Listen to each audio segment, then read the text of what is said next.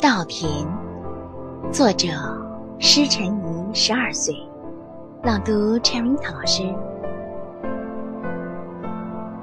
一群孩子奔进稻田，脚踏在不松不软的地上，心里是一种冲动。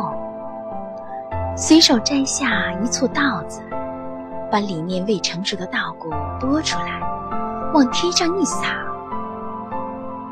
子如雨点般落在肩头，轻轻的，痒痒的。还有最暖的太阳，懒懒散散照着。